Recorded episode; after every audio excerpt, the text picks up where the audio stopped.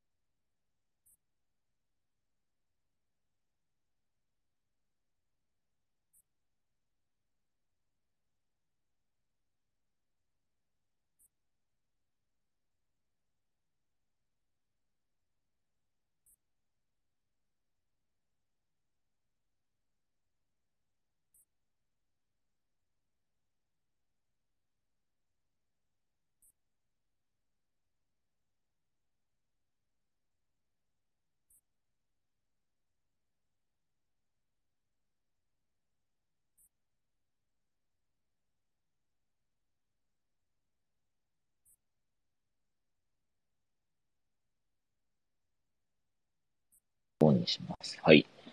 じゃあ皆さん準備中でございます。はいはいはい。もう11時過ぎましたね。はい、過ぎましたね。じゃあ、シュウさんよろしくお願いします。あよろしくお願いしますお呼びしていいですか？あ、もちろんもちろんお願いします。週でもいい呼び捨てでもいいです。は、はいえ、かすやさんはかすやさんですあ、かまでだ、あ、かすやで大丈夫。かすや。あ、そうですか。はい下え、下の名前下の秋のりあ？秋のり。はい。じゃあ、あきちゃんとか。あきちゃんありがとうございますまはい。よろしくお願いします。じゃあちょっとラジオの紹介からちょっと始めていきます。はいじゃあ皆さん、えっ、と、始めていきますね。はい。じゃあ、おはようございますおはようございます。よろしくお願いします。えっ、と、このラジオのテーテーマと題あの題名が、ラジオトーク、まだかカッコ仮というんで、ここからちょっと始めた試みになります。で、だ内容としては、シンクハピネス代表の私、カスヤが聞き手となって、お送りする、えっ、と、ラジオになってます。で、えーと毎回様々な分野のゲストをお招きして、医療とか福祉、まあ、デザイン、食、アート、あらゆる視点から人や社会のいい感じっていうのを探していきたいと思ってます。で、今回はこの旧国立駅舎からの公開収録と、あと配信もさせていただいてます。で、もともと私がご縁のある国立にお邪魔して、医療、デザイン、建築、福祉、食、アート、文化などをテーマに7名のゲストをお招きしてお送りします。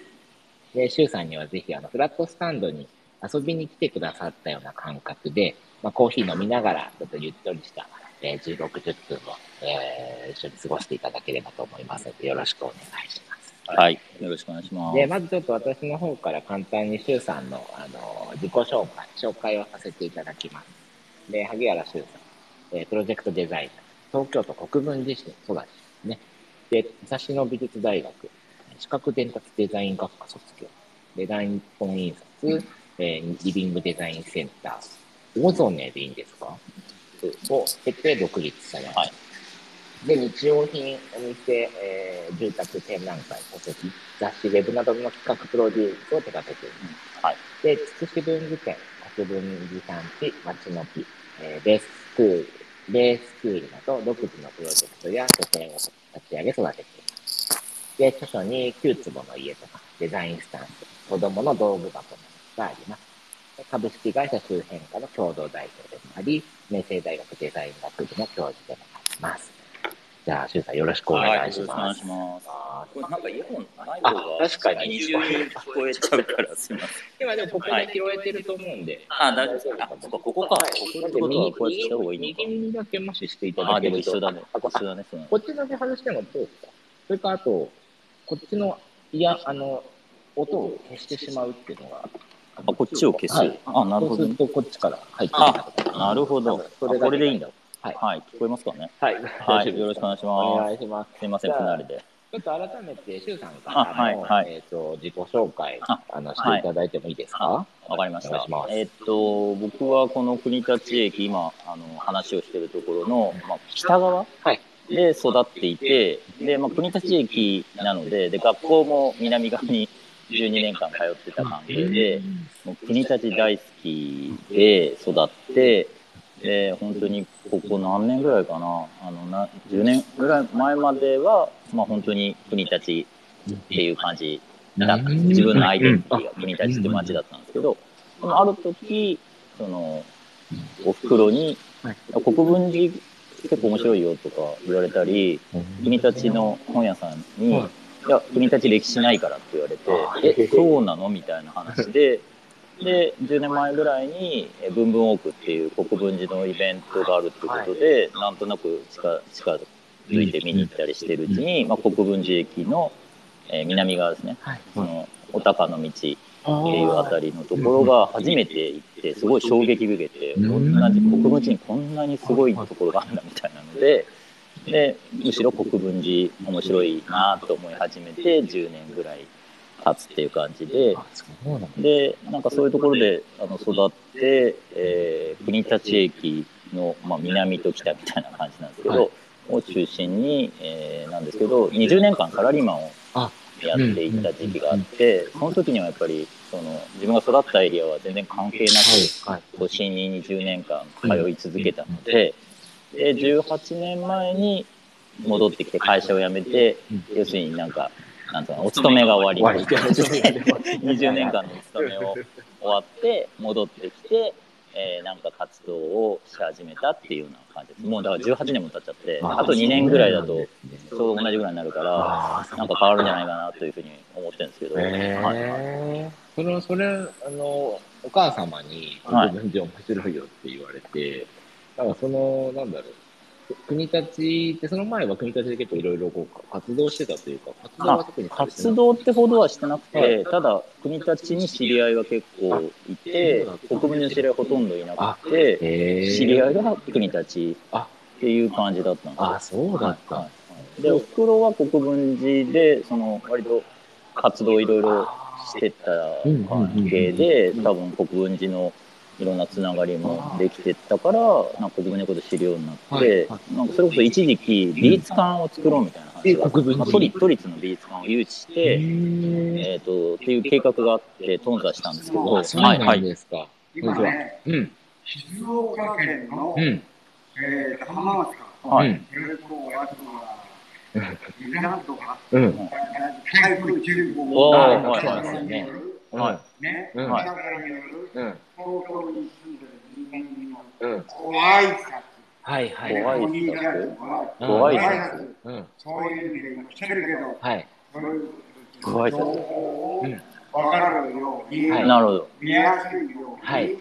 ね、見やすいように出る。うんうんうんうん仕組みはないんですか？ああ、ここです確か？ねここどうなんでしょうね。いや、本当にそれは思いますね。ね確かにね今ねあった方がね。ねそうですよね。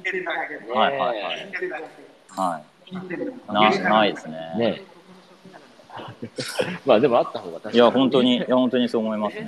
いや、意外にわかんないですよね。そうですよね。台風の情報ってわかんないですよ。家でねテレビとかね情報のあれがもしかしてないからはい、はい。ねうん。ねそういうのは大事ですなるほどね。すごいな。ここにいると、いろんな人が。昨日からそういろんな方にあ、本当に？あ すごいね。いいね。いいね。そういう素晴らしい。オただもっとあの、はいお話戻すんですはい。けど、ありがとうございます。すいません。何の話だったか忘れちゃいました。国立と国分寺の、はいあのはいこっちになったっていう話で。え、なんか退職されて、こう、なんか、か結構でも早く早く退職されたっていうか、その、あまあ42歳で。きっかけというかなんかやりたいいやいや、もうこれ以上サラリーマン無理だなっていう感じで、やっぱりなんか会社勤めって、やっぱりなんかも、もともとそんなに長くはい思わなかったんですけど、はいまあ10年やって転職して10年はい。っていう感じで、まあそろそろ辞めないと辞められないなっていうタイミングで、もうこれ以上いたらちょっとっていうので、まあ、とりあえず辞めたみたいな。何の当てもなく。それが先行だって次が決まってたとか。あ全くない全くなくて。で、あ要するに、なんかどっかに所属はしたくないから、ああ、なるほど。もう辞めるっていう、フリー一人になるっていうだだけの目的で辞めたので、まあ、できることは何でもやるけど、別に何かできるわけじゃないからっていう、けど辞めないとっていう、そうだ。うん、飛び降りる系の辞め方したので、へえはい。その後のこのあ周辺化はいはい。立ち上げたとか。あの中円化立ち上げ9年前なあ9ので、その前10年あるんですけど、はい。あでもえで明星大学のはい方はもうちょっと前から。あ、いや、それも9年前で会社立ち上げとうん、あの、大学行くようになったのは同じ時期で、なるほど、なるほど、はいそういうことなんですね。そうなんですねありがとうございます。じゃあちょっと、しゅうさん、こ今日の本題というか、そっちにちょっとはい移らせていただきはい、お願いします。まあ、今日の、えっと、我々がここでやらせていただいている目的っていうのが、府中の方で、えっと、たまれっていう活動をしてて、で、しゅうさんにもね、来ていただいたはい行きました行きましたはい去年のデザインセッションで今年、あの、お世話になったんですけど、えっと、これすごい。いですね。こんなにたくさんの人聞いてるの本。当だ、気づけば。ありがとうございます。さすがしさはい。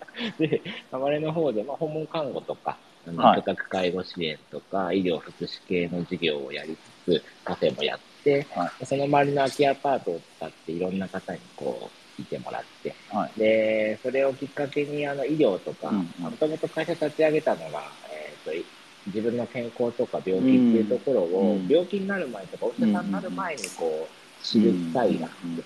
そうすると、こう、予防とか治療になるかなとか、困りごとが減るかなと思って、まあ、そういう立ち上げたのがきっかけだったそんなことをやるのに、医療者がそれを伝えてっても、うん。なかなか難しいはないはい。でで、カフェを入り口として、あで、その先にこう、医療とかはい福祉だったり、はい他のアートだったり、えー食だったりがあるみたいな、うんそんなような形にして、今、活動をしてるんではいすけど、はいまあ、その中で国立市の方に、えっ、と、まあ、ちょっとそんな活動を国立市でも紹介してもらえませんかなんて声が来て、で、目的としては、その医療とうん人と、うんまあ、街っていうところの、はい。はい。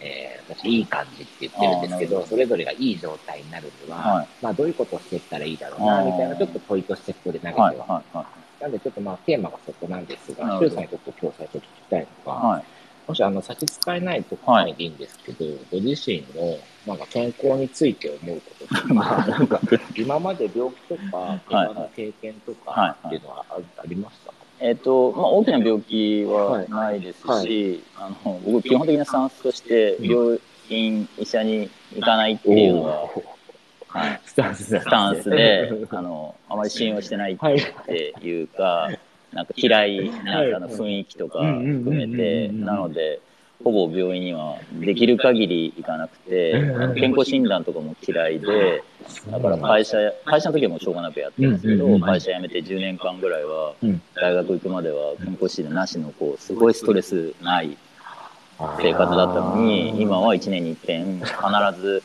行かなきゃいけないっていう、そのストレスと、まあ、血を抜かれて体調崩すみたいな。あと前の日にお酒飲めないで体調崩す。って、あの健康診断で一番体に悪いんじゃないかなと思ってるぐらいに、はい、あの、病院嫌いな感じなのそで。の考えめちゃくちゃいい。いですね。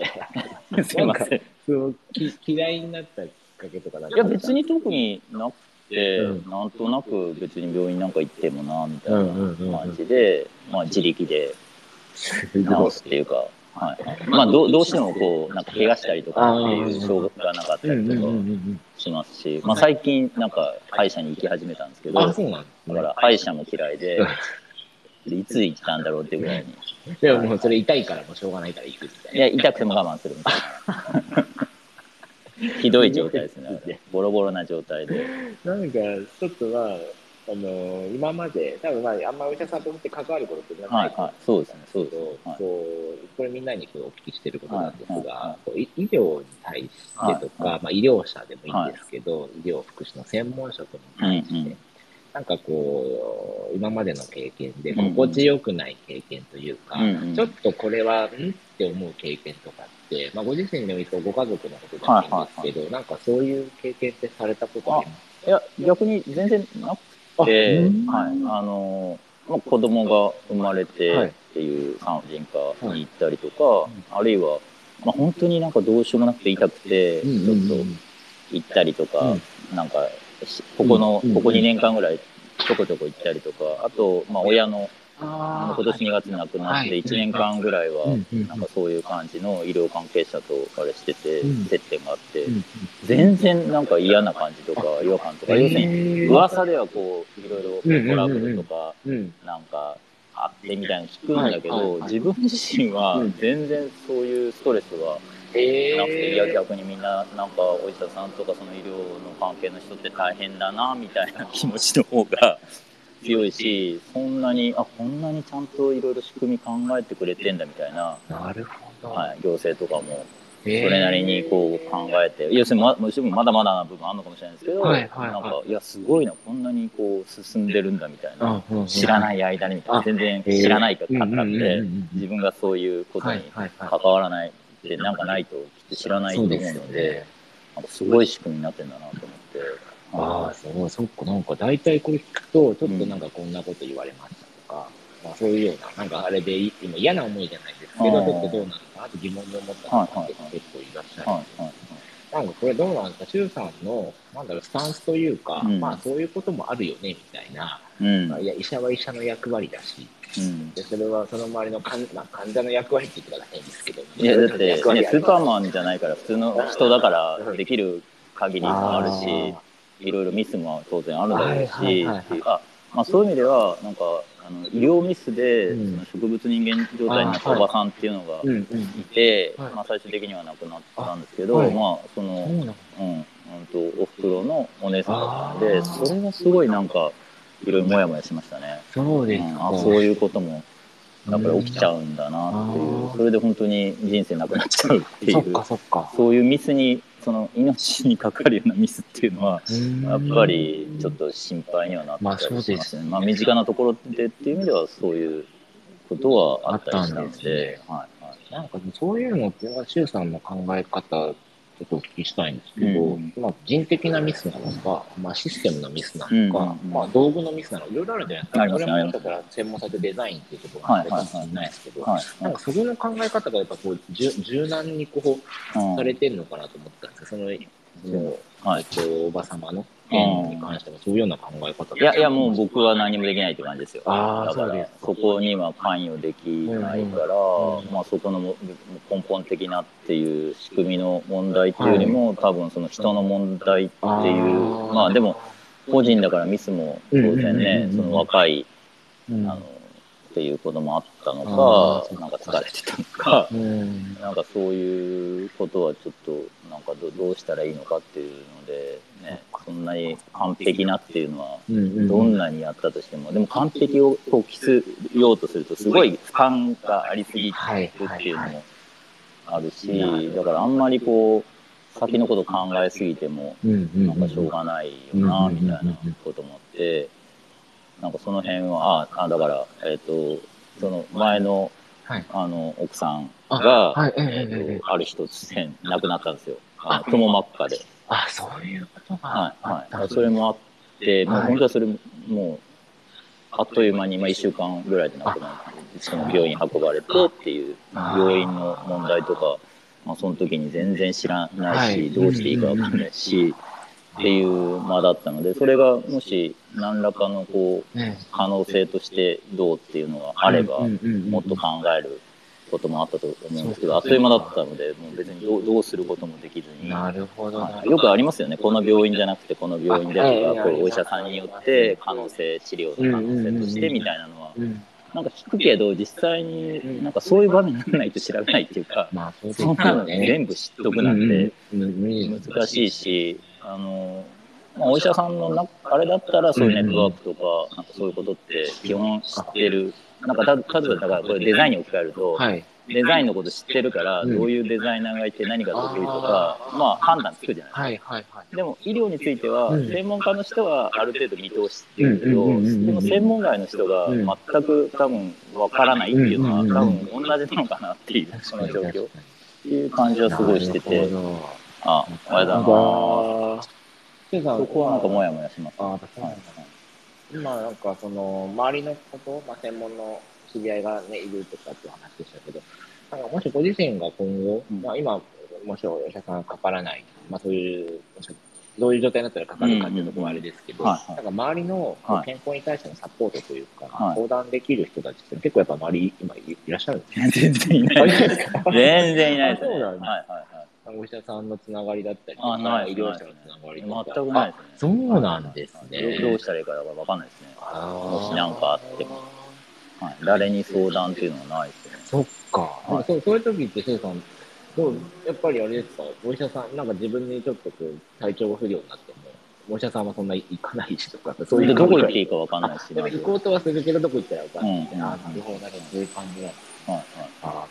なんかいろいろね、あの活動されてるから、はい。そこに参加されてるいろんな知り合いの方がいるのかな。ああ、えっそんなのもな。んかつくし文具店でその小さなデザイン教室っていうのを、まあ、今年11年目でやってるんですけど、はい。途中から医療関係者が増えてきたんですよ。た。へで、えっと、やっぱり福祉にもデザインが必要みたいなことはいはいがはいはい。多少こう言われて知ってる人は知ってて、で、まあ、小さなデザイン教室っていう名前なんだけど、うんうん。まあ、デザイナーになるわけじゃないけど、うんまあ、デザインを少し知りたいぐらいの感じで,、で医療関係者が結構あの来る来てくるようになっあそうなんて、えっと、作業療法士の人とかー。看護婦さんとか。はい、なんかそういう形でなんか皆さんこう興味を持ってるのかなっていう感じがしててで僕大学であのソーシャルデザイン論っていう授業をなんかやんなきゃいけなくて。全くそういうこと別にやってたわけでもないんだけど、授業やるためにいろいろ調べてるとやっぱり福祉のこととか医療とデザインの関係みたいなことでの取り組みっていうのも、はい。やっぱり多少なりともあるけど、うん。こうままだまだ進んでないっていうか。なるほど、なるほど。なんかそういう人たちと知り合ってる中で、うんうん。こうい医療とか福祉っていうのを、まあ、こう多少なりとも、ねうん。し調べて、うんうん。医療されるから調べてうんうん。知っていかれてると思うんですけど、うん。なんか今の現状の、その、なんだろう、違和感というか、うんうん。思うこととかって、うん。授業されてる中でも、あの、うん。中さん自身が感じることいやだから分かんないから違和感はなくて逆にあの昨日のあの加藤健の、えっと、紹介した石焼き芋みたいな、うん。ああいうようなことをやろうっていう人たちがいるとか、うん。この間も小平でうん。そういう人に2人ぐらい会ったんですけど、薬剤師でやっぱ病院の中での限界を感じて外に出て人の話を聞くのが好きですみたいな人とかあるいはなんかあの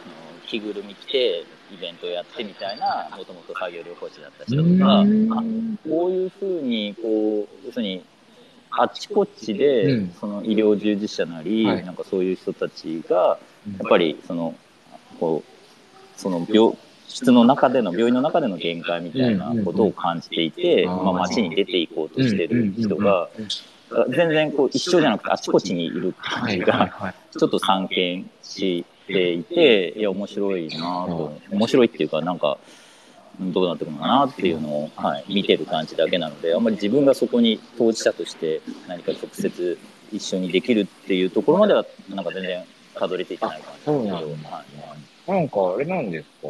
その、福祉文具店のそういうところに、医療者とか福祉の関係の人が来るっていうのは、別に宣伝したとかそういうわけじゃないんですあ全然全然。全然僕もそんなことわかんないしつながりもないけどなんか向こうからなんかここに来たらそういうこう医療の人たちだけでの話じゃなくて、はい普通に違う人たちと、あの話ができるし、まあ、デザインということをこう自分たちの何かに活動に活かせないのかというふうに思ってる人がなんか結構いるんだなっていう気はしてますね。なんかその、府中だと、多分そんなそういう個人個人で、はいなんかそういうとこに行ってっていう医療者とかってあんま見ない気がしてて。で、うんインターチは比較的多い、まあ僕やってないからわかんないですけど、多いよ。うんうん昨日のあの、加藤さんのお話は聞いてそうですけど。国分寺ってやっぱそういう、なんだろう、自分で活動しようみたいな、そういうような。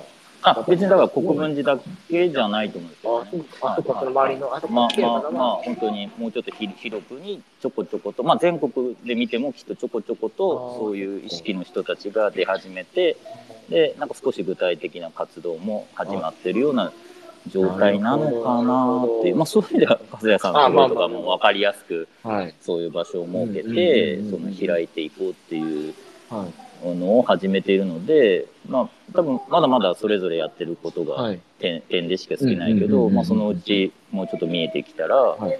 なんかそういうそのそうそうじゃない人たち、はい。医療関係者じゃない人たちもそこに関心を持ったりとうんか、なんかそこに行ったりするような動きが増えていくんだろうなっていう感じですね。それはちょっと不思議で一体どういう話し合いがその医療とか福祉の 現場ではい。話されてるのかなみたいなところに興味はありますよ。あ、そうなんですね。個人的な興味なんですけど、うんその国分寺と国立でそれぞれこう見てきてるじゃないですか。なんかこの、それぞれい動き方の違いというか、はいはい。なんか、そのす暮らしてる人のはい姿勢とかって、なんか違いってあるあるついやまりそ同士で。の違いがあるというよりも、はいこう動いてる人が違うので、はい。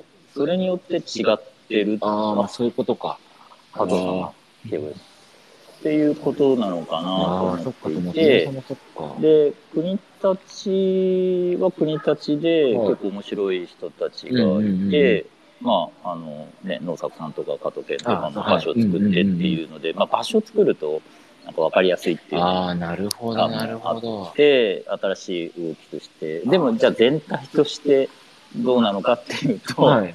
まあ、うん、どうなのかなっていう気もするし、国分寺もそうなんですよね。別に、あの、国分寺が面白いのは、うん。えっと、カフェスローがあって、クルミドがあるっていう、その全国的にも知られている独特の単なるカフェじゃないカフェがそっか。2つもあるっていうことが、すごいなと思っていて、でそこを中心にいろんな動きができてきているっていう感じを僕は見てるんだけど、その多分そういうふうに見えてる人はあんまりいないのかもしれなくて、あ、マセさんじゃないですか。おはようございます。え、聞こえない？あ、そう、もしかしたらこ、えこっちに来ていただいたら大丈聞こえない？意外とね、向こうってなかなか聞こえない。あ、聞こえないんだ。そう。あ、そう、あ違う。、それで、さすが。ツイッターで聞いてる。ツイッターで聞いてる。そっか、やっぱ場,、はい場を作っていくと、やっぱそっか、そこにこう、いろんなまた動きまあ、が出てくる。人だ人だと思いますだからその人が何するかによってその街のこうが少しじわじわじわとですよね、はい。まあ、本当？だから市長かなんかがうんうん変わればその市長に実験があるわけだから変えられることっていっぱいあると思うんだけどあんまり変わらないですよね。だからやっぱ行政の仕組みがあるしやっぱりしがらみがあるからやっぱそうじゃなくてはい。松谷さんみたいに突然はい。個人で面白いこと始めた方が自由じゃないですか。僕もほとんどそう行政との絡みとかあんまりあの気にし気にしてなくてっていうかあんまりやりたくなくてそうむしろ勝手にやるっていうのが好きでそのそれまでの町のしがらみたいなことは関係なく。ただその町でやりたいからやるみたいなことがずっとやってきたことなのでシュウさんのその、行政とあんまこう一緒にこうやらないっていうのはどうどういうところなの？やっぱこう、いやなんかだって。信用できないですよね。というかがんじがらみで多分やれることがね。限られるうんうしんその全てのみんなに対してじゃないですか。はい。うんうん、確かに確かだからそうじゃなくて特定のやっぱりひ人たちに対してじゃないと、に。うんうんうん。なかなかなんか思うようにできないしそういう仕組みの中でやってるからすごい大変ですよね。あそうですよね。だからデザインがどうして行政で使われないのかもなんかだいぶ分かってきて。やっぱり役所って結果が分かってるものにしか、その効果としてこの予算をつけますっていう話じゃないですか。うんうんうん、デザインって結果が分かんないんですよ。ああ、なるほどね。どうなっていくか分かんないからやるんであって、だからデザインにとお金払う人ってすごいなと。いや、結果分かんないわけですよ。はいはい。ドキドキする。確かにそうですよね。したら、よあの計画も立て大ら丈夫かな？いんなし、そうそうそう。計画だってどう予な算も立てらんないしっていう。そうかな。なぜるほど。朝から。みんな、ていうかね、めっちゃ、リスナーめっちゃいますよ。さすが。そっか、なるほど、なるほど。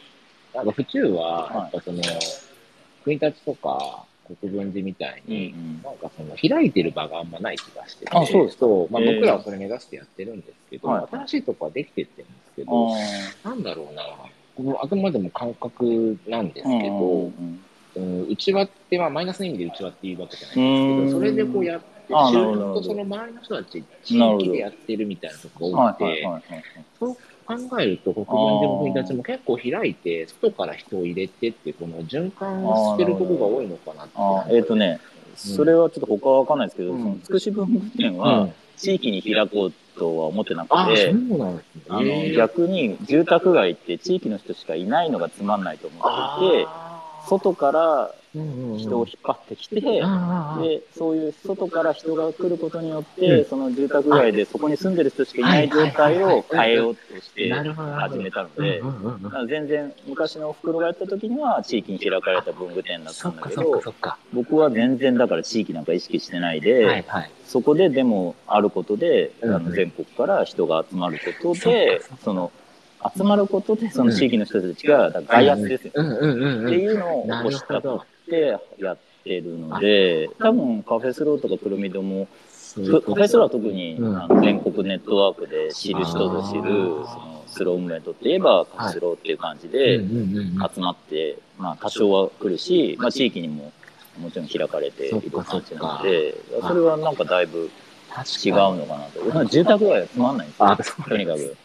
だって住んでる人しかいなくてそれでそのほとんどがあの都心に働きに行っちゃってうんうんてうんうん家に帰るだけの状態で街が面白くなるわけないじゃないうんですか。確かに。そこが嫌でそこをどうやったら変えられるのかなっていうのはあ一番のもやもやもやなんですよ。あー、ちょっとなんか、ちょっとに、あの、にこんな言い方失礼かもしれない。はい。ちょっと地域に開くって言い方がちょっとなかなか難しくうんうんうん。まあ、開く、そう、開くは僕らのそのい意味は、周り周りっていうよりはその全国とういう、ん。やっぱ僕もノイズを入れたかったんですああ、はい。だから開いてって最初は正直府中にあんま宣伝しなかった。ああ、なるほど、なるほど。そう で外でいろいろ話させてもらって、はいそこからお客さんが来てでなんかやってんなみたいな感じで見てもらうみたいなとこは良かったかなでもだから周さん似てるっていう形失礼かもしれない。けどその考え方でなんかもうちょっと外から人入れないと、うん。なんかまあうち特に府中は祭りネットワークが強いあからそうですよね。まあ、崩すとか崩さないじゃないんですけど、うんちょっとやっぱみんなに少しノイズというか、ちょっと違和感を入れたかったなはいっていうのがあってなるほど、ありがとうございます。はいはい次の話題に行かせていただいて、今まあなんか地域の話を少し行かせてもらったんですけど、はい。あの、この今回のテーマが、えっ、と、人と町と医療が緩やかにつながるっていう情報を入れては、テーマに入れてて、で、まあ、入れてしまってるんですが、最近、つながりっていう言葉が、なんかこう、い 違和感というか、違和感。なんつうんだろうな、はい。あの、いい、いい、形骸化してきてしまっていて、いろんなところで使われてるけど、い。結構こう、つながりの言葉に危険性というか、うん。なんか負のものもあるんじゃないかなって思ってて、うんはい。はい。なんかそこ、周さんに聞きたいなと思ってたのが、はい。まあ、つながりについて、まあ、こう、はい。今思うことというか、言葉についてというか、はい。なんかあとはこう、周さんにとってつながるってどんな意味があるかな、みたいな、ういうことをお聞きしたいなと思って。はい。はい。えっと、僕、うん自分がやってることはがい何のためになってるのかとか、うん何の課題を解決するのかって一切考えずに、とりあえず面白そうだからやってるっていうタイプなんですよ。えー、そうなんだ。だから、ある時、うんあの、まあ、大学でちょっはいと講演的なことを、はいあの、どっか新聞社と一緒になってやった時に、その新聞社の人がしつこく、うん。で、萩原さんは一体何の課題を解決しようとしてるんですかっていう。あの、説明としてはソーシャルデザインで課課題を解決するためのデザインですって言ってるのに、で、あなたはどうしてるんですかって言って、聞かれたので、もうしょうがなくその場で考えて、いや、つながりを、人のつながりを作るためですって。言っちゃったんです言っちゃって言たんですねうわ言っちゃったみたいな感じで、あんまりそんなこと考えてないなみたいなことなので、あの正直言ってあのよよくわかんないっていうのが、はい。あの今のパンチなんですけど、うんうんうんでも、まあ、いろんな拠点作って、うん。そこに出入りする人とか、その関係性とか見たりとか、うん。なんか最近はその大学にサードプレイスを作ろうみたいなことを授業でやってて、はい昨日もはい授業だったんですけど、うんうんうん。で学生に聞いたら、うん、先生、友達とかそんなにいりませんみたいな。いや、だって友達なんかたくさん作ったってどうせ付き合えないでしょと。本当に付き合える友達なんて少人数なんだから、特定の何人かの友達がいればいいんですって言ってたり、去年とかもっとひどくて、はいはい。もう家にこもって、うん。誰とも繋がりたくないんですと。言い切るやつがいて、いや、これ繋がりを作る、場を作る、サードプレイスを作る授業なのに、もう、そこで、だってその、そいつがそう言ってんのに、いやいや、そんなことないよとも言えないし、あそれは結構ショックで、そう、学生って別に繋がりたくないんだなとか、はいはいはあとやっぱり、その、僕とかは多世代、い。ろんな立場の人が繋がれるっていうことはい。を良しとしちゃうんだけい。ど、学生は大学は同世代で同じ興味を持った人が集まって、そこでできるのがいいじゃないですか、先生って言われて、あ、確かにそうだよなと。自分が大学生の時思っても、そんな他の地域とか、他の世代の交流なんか全く考えないし、先生もうざいなと思ってるぐらいで、仲間で楽しく世代のこととか、関係ないこと、趣味のこととか、いろいろ楽しくできたのが良かったんだなってちょっと思い出して、あんまり学生に言えないなって思っちゃって。でも難しいですね。でもつながりを作るためにこうやってないのに、大学ではそういうまあサードプレイスとかでつながりを作る授業をしなきゃいけないって、すごあくででいけないっていうあか、その学長が、うん。なんかそういうことを言い始めて、その学部が9学部あるんだけど、やっぱり学部、あ要するになんかは入る、まあ会社もそうなんですけど、はいいろんなことをやってます。で、いろんな可能性あると思って入るじゃないでも会社だって部署そこだけとか。大学だって学部そこだけとか、結局入ったらそこの全体の一部にしか関われてないんだ、関われないんですよ、仕組みとして。でももうちょっとそれを壊していこうっていうので、大学が、まあ学長がちょっと舵切ってすごいですね。はい、あの、クロッシングっていうようなことを一生懸命進めんだけど、無理なの。学部ごとの壁が。縦割りみたいになって。る崩れ、崩れない。まあ、あの、市役所の壁なんてあそう言っかて、よく言うじゃないですか、僕ら、市役所の部署ごとに壁があって、みたいはいな言うけど、大学も実は学部ごとの壁があってあ、教員ごとの、教員ごとのこう壁があって、あ、今日交わることがなないんですよ。あ、そうなんないっていうのもあれなんだけど、ま、交わりにくい状態っていうのは、なんか一緒じゃんみたいそうな。結局。じゃあ、あの、シュウさんやられてるデザインセッションも、そういう意味では、そこの壁を壊すじゃないけど、まあちょっとずつうん、少しでもつながり、いや、つながりって言っちゃないまだね。難しいっすね、つながり。はいはい。あの、この間の3月にやった、はい、はい。ああ、ありがとうござ2います。デザインセッション、まあ、サードプレイスがあ、テーマだったそうです、そうです。じゃないです。か。はい。なんかあそこから、えっ、と、今、半年ぐらい経ったと思うんですけど、そうです。なんかサードプレイスについて、シュウさんの中で見えてきたものっていうか、あこういうもんだねまあ、ほ本当にね、面白そうなというか、その時のタイミングとか、そういうことはい。で動いていく感じなので、計画性がないんですけど、去去年から大学で、うんその緑のキャンパスっていうか、は大学の緑地を生かしたような活動をしようっていうふうに、はいはいはい。あの環境科学系の先生が言い始めて、うん。あそれなんでかっていうと、はい。コロナで外に実習に行けなくなったんですよ。野外実習みたいなのできないから、じゃあ大学式には調べたら、結構希少な種の植物があったりとか、いろいろ面白いことが分かって、で、それで、で他の先生たち、まあ呼ばれた方なんですけど、声かけてうん、なんかやろうよっていう形で始まった試みはいで、はいはだから、なんかこう、その場所だけじゃなくて、もうちょっと広いエリアで、い。うん。まあその緑地とか、うん。その公共的な、うん。まあ道路とかね、うんかそういうその街のいろんなことを使えばもっとなんか可能性がやっぱりあるんじゃないかなとか、やっぱりなんか植物とか全然興味なかったし、あ今も興味ないんですけど、なんかそういうのってもっと活かしようがあるんじゃないかなと思い始めたりとか、なるほどなるほどんかそういう意味ではそのサードプレイスも別に場所だけじゃなくて、もうちょっとオープンなところとかか。はい、公園とか、なんかそういうところで、その仮説的にできる感性っうんうんうんうんていうのも、なんか探っていきたいなっていう気はするんですよね。その交流できるかっていう意味では。はい、別に交流したくない人は別にいいんですまあけど、はいはい。はい。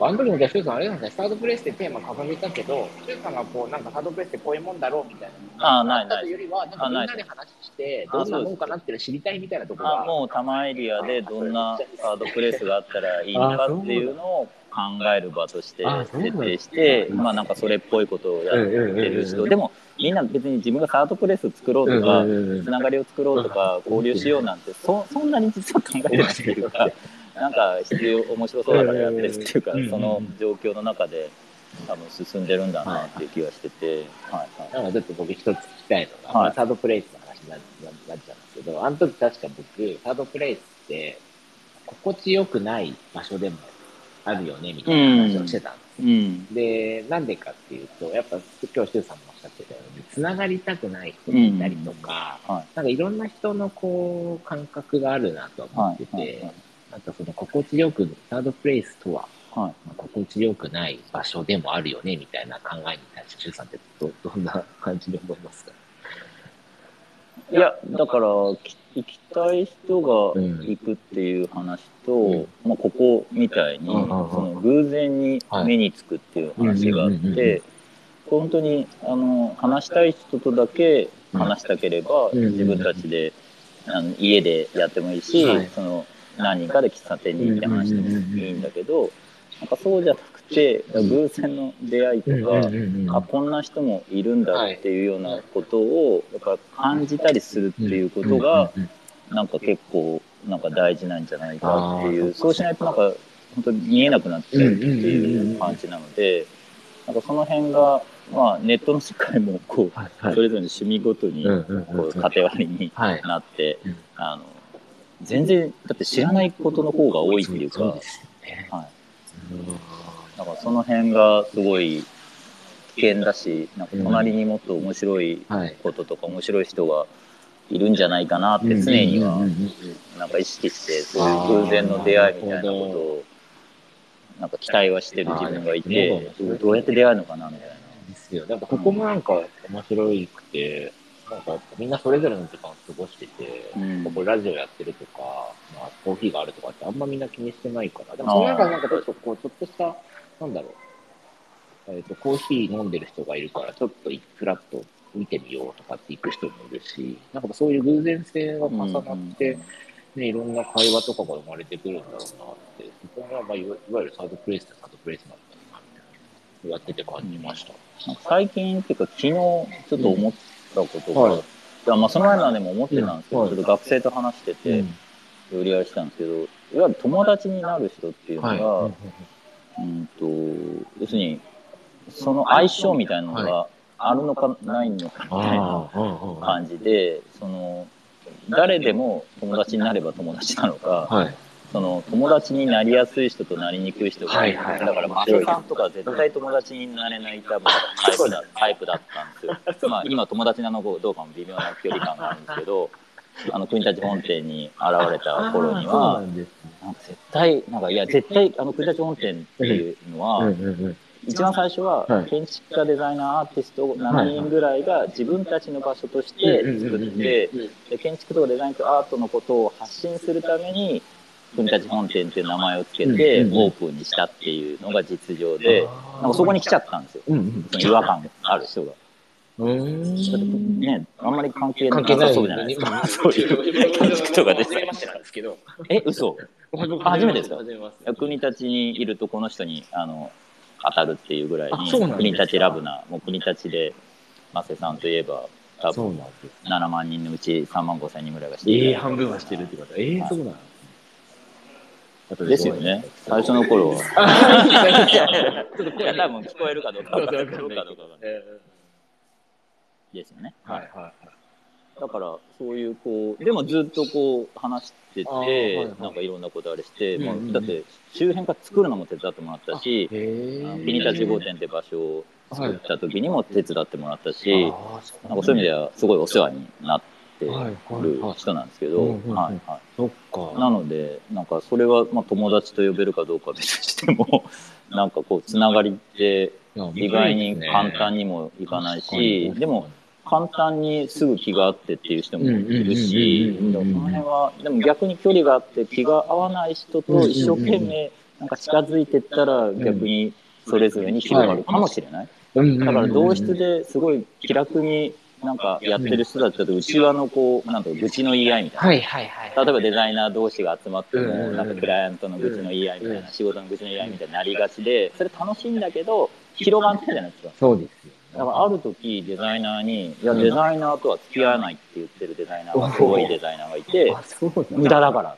だって仕事なんか来ないじゃないですか、デザイナーから。いや、来るんだけどね。うんデザイナー同士で紹介し合ったりして来るんだけど、でも、それはクライアントと付き合った方が有益だし、っていうデザイナーがいて、お、すげえな、こいつと、今になって思うみたいな。あーでも確だから同室の人とは付き合わない方が仕事としては、あれですよ。医療関係者と、付き合わない方がもしかしたら仕事は。僕もそれ聞いて思い出したと、あの聞いたんですけど、僕も医療関まあ、お医者さんとか看護師さん比較的付き合うんですけど、リハビリのうん人たちって全然ほぼ付き合ってない。んですよ。あ、そうなんですか。理学療法士協会とか、そういう協会にも入らないし、あそれはもしかしたら今おっしゃった通り、はいはいはいなんか同質性を嫌う、じゃわけじゃあ。ないけど、っていうか、なんか、狭くなっちゃう。そうそう、狭くなっちゃうんですよね。視野が狭くなっちゃうからっていうので、多分ずほとんど僕そうですね。で、も、こう逆に同室の人たちで議論することで深まることもあるじゃないですか。んうんそれ大学の学部の専門性とそうですごい深まってはいくから、そこも大事っちゃ大事そうですよそういうのはいいけど、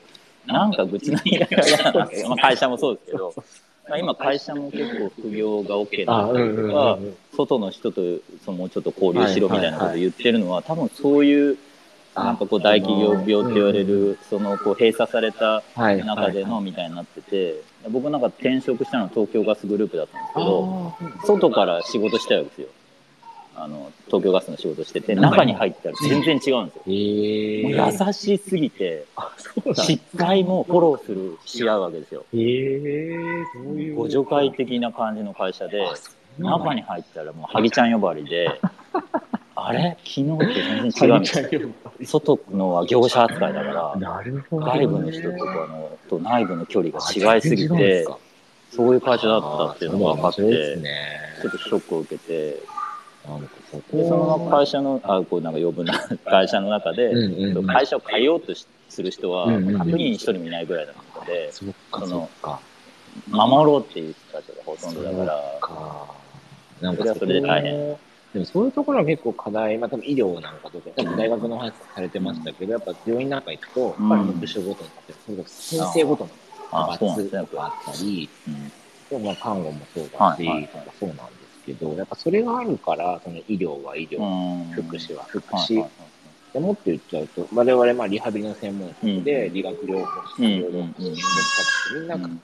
含めてリあの専門職のリハビリテーションの専門なんですけど、それぞれまた分かるじゃないですか。理学療法士協会、作業療法士協ああ会、そうなんですよね言語直接協会。ああだんだん分かれてどんどんどんどん分かれてて枠作っちゃうから、まあ、それとさらにじゃあ町の人たち人、うんうんまあ、住んでる人たちとかってどんどん枠を作ってうんいっちゃって、うんでも結局やっぱ入ると、うん。それ何ちゃん呼ばわりじゃないけど、うん。なんかそのね、仲間みたいな。属性で仲間みたはいな、なんかそういうとこがあって、はい。まあちょっとこれ、今日の一番最後の中華の聞きたかとなんですけど、そういう部分を、まあそれって僕にとってはあまりいい感じではない関係であって、だからこう、例えば地域包括ケアシステムって言って、はいはいまあ医療は医療でやるとこはあるけど、うんそこにあの難しい部分は地域でやっていこうね、自治体やってねっていうところがある。ここが、まあ、うまくいかなかったら、そこの枠の部分だはいはいはい。その枠をいい感じするには、うん。周さんだったらどうどういう考え方で、どういうことかなみいやでもこう地域包括。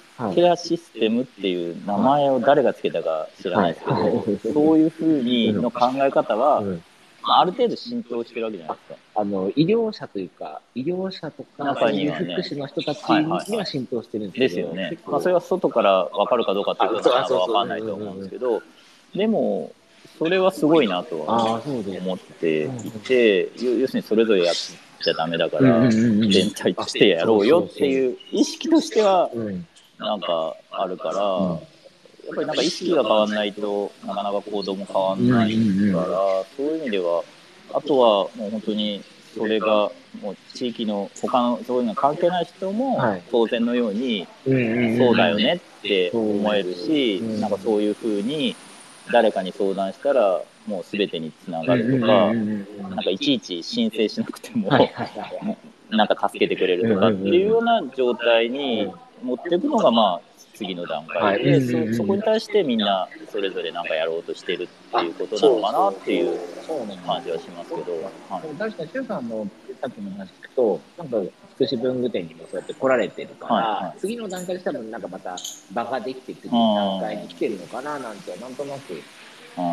いや今つくし文具店小さなデザイン教室10 11期11なんですよ、ああ11で、えっと小さなデザイン教室はうん。1月から12月っていうふうに1年間でしてて、うんうんうん。あと1年間してるのってやっぱり学校形式っていうかあを踏襲してて、はいはい。一応なんか1年間で終わるっていう,、だらだらと続いてあの要するになんていうの常連ができるのはや嫌なんですよ。あ。ああ、いいですね、それ。そうそのなんかそれこそそういうなんか動かなくなっちゃうっていうかなんかそれが嫌で卒業していくっていう、まあ、はい3年まではっていう感じなんですけど、卒業していくっていう仕組みにはしていて、はいででも小さなデザイン教室自体やり方、まあ、本当模索しながらやって11年だから、うんまあ、来年12年目やったら一旦やめようかなと今ええそうなんですか。思ってきていて、はいだから最後来年12年目で一旦終了で、うん次はやるかやなんか含めてうん。ちょっとゼロスタートにして組み立てをなるほど、ちょっとしなるほど。直そうかなと、まあ、つくし部分店ももうすぐ20周年ああ僕が継いでからあそう20年なのでなんかそういうのが本当に最ここ1日2日で思ってえ、るここ最近思ったことあるんですか思ってること。あそうかと思って。あこれ一旦はいはい。中学あ週があるはい。という感じなので、ええそうなんだ。常になんか新しい場所とか新しい仕組みとかをやっぱ変えていかないと、うん。なんか制度疲労じゃないけど、はいなんか、はいはい。なんかあんまり動かなくなっちゃうので、それはそれでいろいろこうか考えるところはありますね。その考え。10年ぐらいは持つんですけど、コニタ日本店も6年やあ、って。変えたんですよ。うんうん最初はさっき言ったようにあのデザイナー建築家アーティストの集まりで、はいはいで2年2年2年の店長制を経てで本と町編集室っていうのを作ったのも、小さなデザイン教室を作ってみて、うんうんうんあ1年遅れなんです大体。つくし文具店やってあの国立本店ができてっていう形なのであありがとうございます。あそれで、えー、と要はメンバー制っていうのを小さな教室でやったのでそれを国立本店でもやればいいんじゃないかっていうふうに考えて始めたのが本と町編集室ででまあきあの9月始まりとか、まあ、ちょっとずれてるんですけど、で、えっと30人ぐらいはい。がお金を出し合って運営もしていくっていうスタイルにしてで本とだ建築デザインアートって一切言わずに本と町はい。あと編集っていうことに興味がある人たちを集めたんですよ。だからやっぱりそういうワードで特定の人たちが来るのでもちろん本好きの人もいれば、まあ、町のことちょっとやりたいみたいな各県のそういう専門専門ある人も来るしまあ、編集とか、まあ、多少デザインとかも集まるっていう。だからどういうふうに呼びかければどういう人たちが来そうかっていうことは失敗することもあるんですけど、一応だから全員に呼びかけてるわけじゃなくて、はい。こんな人に来てほしいっていうふうに呼びかけるようにしたんですよ。そうするとそんなにずれないっていうあかそうじゃないとこう誰でもいいよってやるともうその集まった時点で全然もう大変すぎて。ああそういうことあるんですよ。なんか間違ってきちゃう人ってああ。いいるんですけどやっぱり。いるんだけどいやいやよく読んでよと思うんだけど。でもそういう人って一応最後までいるんですか？間違ってきちゃった。あだから途中抜けたりすることが多くて。あまあそれもしょうがないんですけどまあ、それもあの受け入れてはいるんですけどできればなんか本当に、うん、呼びかけに応じてあ私のことだと思って来てくれる人がだと楽なるほ楽っていうか、どね。うん、そのその後あとは何をしようか。はいはい。で、なんか、いいんですけどなんかそこに、なんだろう、医療、医療系のコンテンツはいはいはい。そういうのが、周さんとか、それこそ加藤さんとか、まあ野坂さんとかがやっていくと、もっと面白くなっていくのが、やっぱりそういうので医療者がやっちゃうから、あー。結局またさっきの同質の話じゃないですけど、でも医療のこととかその専門性わかんないからやっぱ一緒にやらないとそこは無理だと思うので一緒にやれる機会があれば当然やりたいっていう気持ちは。僕だけではできないので一人でできることはないから 誰かと一緒になんかそういう専門性がある人とできるんだったらやりたい気持ちは。ぜひそうにやってほしいですね。そう。今日やっぱ話聞いてそうなんですよね。やっぱり医療者がそういうことやっちゃうから同じ風になっちゃうけど、うん。こうやってせっかくね、国立国分寺で動いてらっしゃる方がるはい。いはいそこにこう、そこ医療系のコンテンツ例えれば、結構なんか、うん今回のテーマでもそうですけど、ちょっとは医療者が話にはみ出してくる。はいはいはい。そういうことがもっとできるのかなって。うん。特に周さんなんかね、声が出れば結構人が来る。まあ医療とちょっと違うんですけど、あのスタバがそのはい。はい、ろうろう者のこうあれじゃないですか。であの学校もあるじゃないですか。はい学校もあって、で、えっと、今度デフリンピックっていう、はい、そのろう者のあのオリンピックが2025年かな来るんですね東京で開催することが決まってでパラリンピックはみんなね知るようになったけど、デフリンピックっていうのはあまり知られてないみたいで、でなんかそこをもうちょっとはいなんか知らせていって、でその背景にあるその耳が聞こえないっていうことがどういうことなのかっていう今聞こえないわけですよねこれねあ喋ってるだけだから。どういうことなのかっていうことをこうもうちょっとこう分かってほしくてさらにその、うん交流うん。をどういうふうにするかっていうこともできるとなんか面白いんじゃないかっていう人がいてあ小さなネクスに来てて。でそういう話をしてはいるんですけど、まあ、その人はさらにその弾いてんのかな？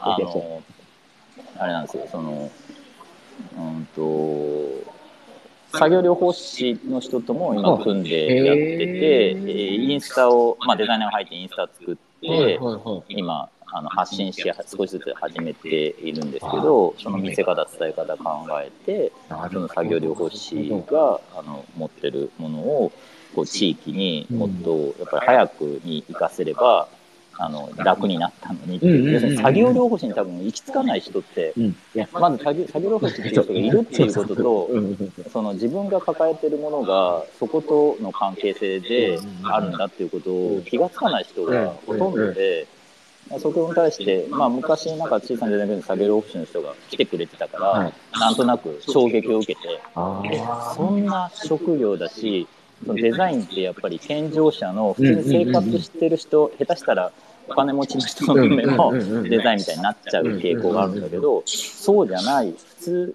に変な意味じゃなく、普通に生活できない人たちのための仕事なんだっていうことを聞いて、結構ショック受けてデザインっていうこう仕事に携わってる身はい。としたら、そういうこともは考えたことなかったなと思って。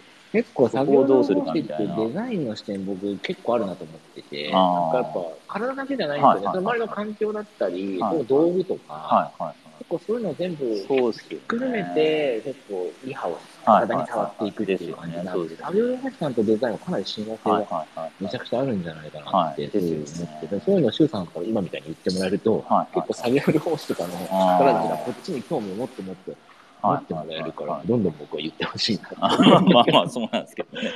僕自身があんまりよく分かってないから、なんか、まだ言える状況じゃないんですけど。わかんない、ね、でもわかんないですよって言えるのがすごい大事かな。でもすごいことだなと思って。でもそういうふうにな何か、その、まあ、社会。がね、どうできてるかっていうことで言えば、やっぱりなんか、自分に障害があるんじゃなくて、まあ、うん。社会に障害があるっていうことを、まあ、それも学生の研究で知ったみたいな感じなんですけああ、ど、そうなんだ。そういうことなんだと思って。学生がやっぱりあの軽い障害を持っていて、はい。でそれで研究したいってことで、はい。はい。まあ、就職するためのこうなんかそういうアプリを作っはい。て提案して卒業してって、やっぱその過程で就職もしたりはしたけど、うん。まあ、した決まったら決まったで問題がいろいろあるんですけど、うん。やっぱりなんかそういうその就職ということに関してはその能力、っていうのをこうなんかその会社なりにかかる基準みたいなことだけでやっぱりそうじゃなく例えば毎日会社に行けないとかあのなん。かそういうことに対して会社って結構そうその優しい仕組みになっているような会社って少ないですからうん。なん。かどうしようみたいな感じでもやもやしながら当事者としてそのアプリを作って提案したんですけどそこで初めてあそうか障害は社会にあるんだと思って。はいはい。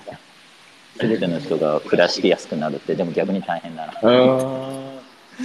か、周さんの考え方ってすごい面白いっていうか、うんなんか、なんだろう、どんどんい入れていくじゃない？入れていく感じですよ、情報というか、人のなんか。いやまあ知らないことが多すぎてそれがすごいよ。はいで、しかも、あの、さっきの、なんだろう、えっ、と、やっぱり、ある程度固まってきちゃったら、うん。こう壊すじゃないけど、はいはい。していかないと、はいやっぱり新しいもの生まれないそうその考え方すごく僕好きで、あなんかそういう考え方をごご自身もそうですし、はいはい。そうやって周りのことにもされてるんだなと思って、それが、うん、僕はいいなとう。ん。どうなんですかね。あんまり自分では全然自分がいいとは全然思わなくて、うん。はいはい、いやとにかくあの知らないこと多すぎるかいやでもそのスタンスなんか本当になんかそういうすごい専門な人に教えてもらえるのが楽しくて。そうですか。あそうだったんだと思って。見方が変わるんですよ。そう。街とか暮らしの見方が人の見方が知ると変わるじゃないですか、うんうんうんだから本当に知りたいっていう、はい、ことですね。なるほど。シュウさん、ねこうやって長くお話しするの今日初めて、はいはい前デザイン書とかもお話ししましたけど、あはいなんかやっぱこうね、もう、なんか僕名前で見ちゃうのがなんですけど、教授っていう名前があって、嫌ですよね。ね、もうそれでいらないろいろ知ってる方。いやいや全然知らないシュウさんがこのサードプレイスの時も、デザインセットの時も、はいあ、シュウさんの考えのサードプレイスがあって、なんかそれを、わかんない。それに対してなんかこうみんなで提案していくのかなみたいなでも。今日お話しどうどうしていいかわかん聞ないい。たのは、その分かったのは、シュウさんが知りたいから、あ、そうそうそうもっ。といろんなもうあそうです知識入れてよみたいなのでやってるんだなって、多分その他の今やってる活動も全部そうなんだなってことがすごくよくわかります。知りたいです。いやいや、いいっすなんなんかでもとにかくやってみるみたいいやー、めちゃくちゃいいですね。ありがとうございます。な。あーもうはい、あ12りがとうございます。時になってしまあ、そうったんで。はい、はい。いやー、ありがとうございます。皆さんありがとうございます。ありがとうごて。ざいます。はい中さん、なんか最後、あの、せ宣伝じゃないなんか今やってることとか、なんかみんなにこうお知らせするあ、ことありますなんかありますか？えっとね、あれなんですよ、その、NPO 法人マイスタイルっていうのの、なんか代表にはい。8月1日からな なってしまって、つい弾みでなってしまって、その国分寺カレッジを、はい。その市民共同でやってる関係で、あの、まあ、えっ、と、なんか、ちょっと、どうにかしなきゃっていうのがあって、まあ今思ってるのは、その NPO ってそもそもはい。何なのかなみたいなうことを思ってて、その、まあ暮らしをはい。面白くしていきたいっていうことはは間違いなくあって、そのために、はい、この NPO マイスタイルを使えないかなと思ってて、へー。使えるように、その変えていきたいと思ってて、メンバーも含めて、はいはいという感じで、10月1日に、そのクラス町はい企画会議っていうのをやるん。ですけど、まだ何やるか別に決めてなくて、集まった人で話し合うみたいな。はい、感じなん。ですけどそれが10月1日に小平の、えー公民館、中央公民館でい。はい。やるので、まあそれがとりあえず今来週に向けて、あ、すごい、そうエンディングのピアノのちょう音がどいい感じできました。聞いてますね12時からのすごいそういうことなんだ。エンディングの時間。エンディングだ。これちょっとじゃあ、あそこのツイッターのところにこれ貼っときます。こはい。れ誰でも参加できるんですよね。あの、申し込んでくれれば、はい、はい。でもな何がどうなるかはまだわからない。全然全然集まった人みんなで話して。そうです話してクラスマッチってどうなのみたいな話でいや、面白いですね。ありがとうございます。では、陳さん。はいすいませんありがとうございました。楽しくお話しいえいえありがとうございますまた引き続はいきよろしくお願いします。皆さんもありがとうございましメニューはねこれフラットスタンド食べられると思うそう実はちょっと置いてあるだけです。すごいコーヒー飲んでくじゃあ皆さんありがとうございます。はいありがとうございました。失礼します